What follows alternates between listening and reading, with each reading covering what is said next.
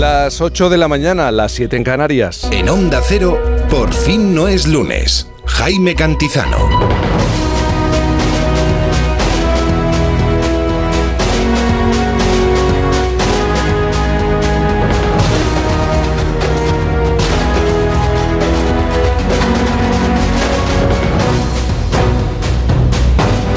¿Qué tal? Buenos días, ¿cómo se encuentra? Llegamos tarde, llega tarde a este domingo 5 de noviembre del año 2023.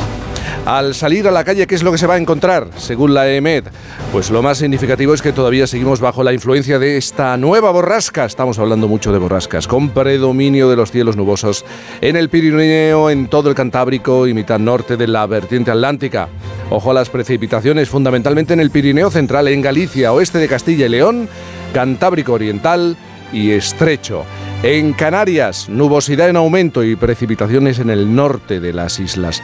A esta hora, estas eh, temperaturas nos podemos encontrar, por ejemplo, en Peñalba de Santiago León, con 21 habitantes, 5 grados. En Madrid, 8 grados. En Barcelona, 15 grados. Santa Cruz de Tenerife, qué suerte, 19. En La Palma, Uh, en Palma, mejor dicho, 17, en León 6 grados, en Bilbao 12 grados, Zaragoza 12, Valencia 15, Sevilla 12 grados, A Coruña también repite 12, Cáceres 9 grados o por ejemplo Pamplona 9 grados de temperatura. Y como es fin de semana y en el Festoral Porfinero nos encontramos uh, alegres y satisfechos de celebrar, atención a las fiestas del tostón de Ojén en Málaga, con olor a castañas asadas.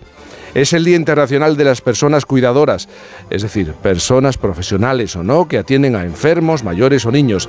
Según la encuesta europea sobre calidad de vida, se estima que en España habría un total de 6 millones de cuidadores informales, aunque esos datos son del año 2016.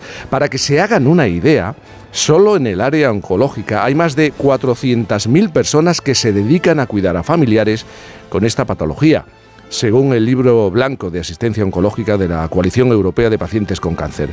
Y me paro en el capítulo de las efemérides y con toda la intención para dedicársela a Sabino Méndez, con todo mi cariño.